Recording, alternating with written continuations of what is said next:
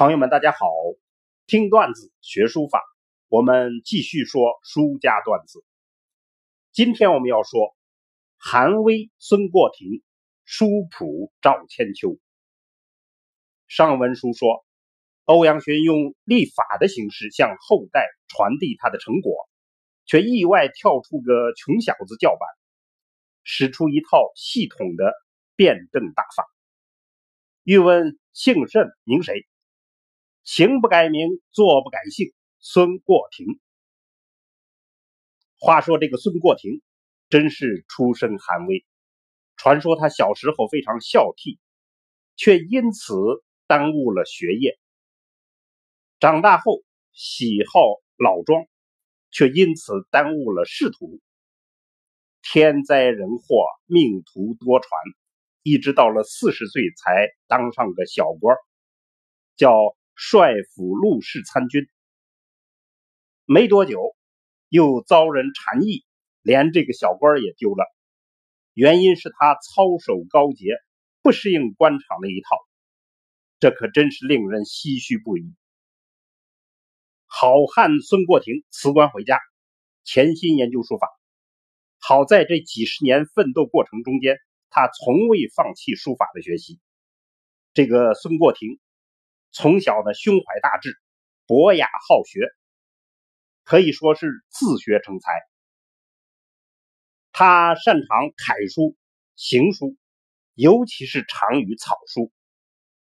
取法当时最流行的大师王羲之、王献之，他的书法笔势坚劲，才华横溢。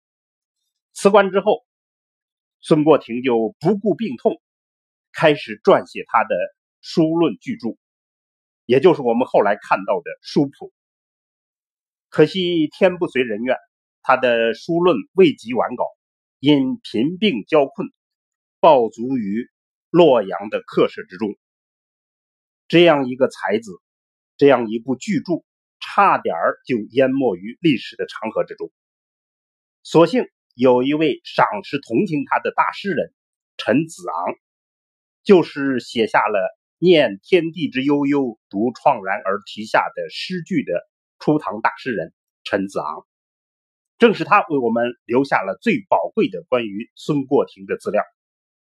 他写的一篇是《帅府陆氏孙君墓志铭》，就是孙过庭的墓志铭；另一篇是《祭孙陆氏文》，就是祭文。他写的墓志铭开篇第一句便是：“呜呼，君会千里自过庭，有唐之不遇人也。”就是说，大唐历史上最怀才不遇的人啊。正史里头对孙过庭没有记载，以至于他的籍贯也有争议，一说是富阳，另一说是陈留。对于孙过庭的书法也有争议。有人认为他的书谱里的草书千纸一类，一字万同；也有人认为不减王家父子。那么难得的是，一贯苛刻的宋代大家米芾对于孙过庭是心悦诚服。他在《海月名言》里头说：“孙过庭草书书谱甚有右军法。”他还说。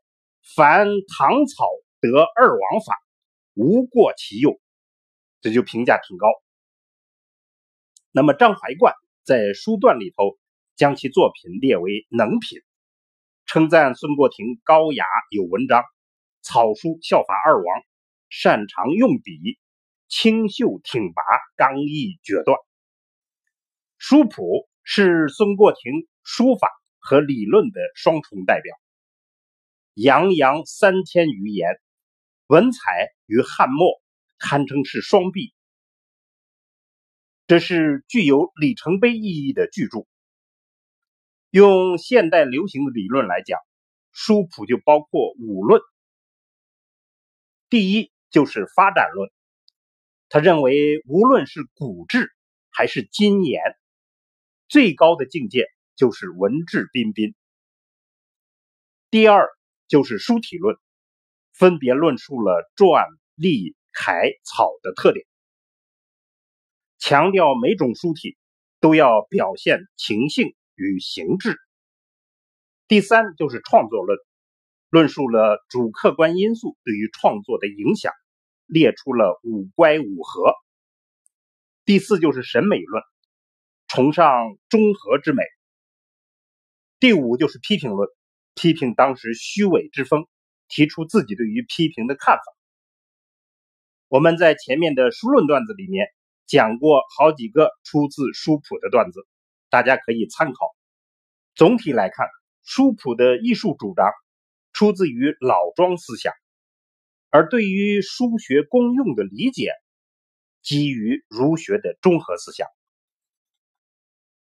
那么在书法艺术上，书谱的秀美、飘逸、流畅、典雅，是出自于二王；而另一方面，劲拔、刚毅、老辣、分批，如丹崖绝壑、可泥游龙的笔势气息，全属于孙过庭自己的创造。正是这种创造。为唐代狂草的昌盛做好了铺垫。可以说，孙过庭在二王与张旭之间架起了一座桥梁，一端是严美流利的晋人风度，另一端就是狂飙突进的盛唐浪漫。孙过庭彩虹一般的巨著未曾完成，已经光照千秋，不料一声神龙般的巨吼。震荡了华夏大地。那么预知详情如何，且听下回分解。好，朋友们，听段子学书法，我们下次再见。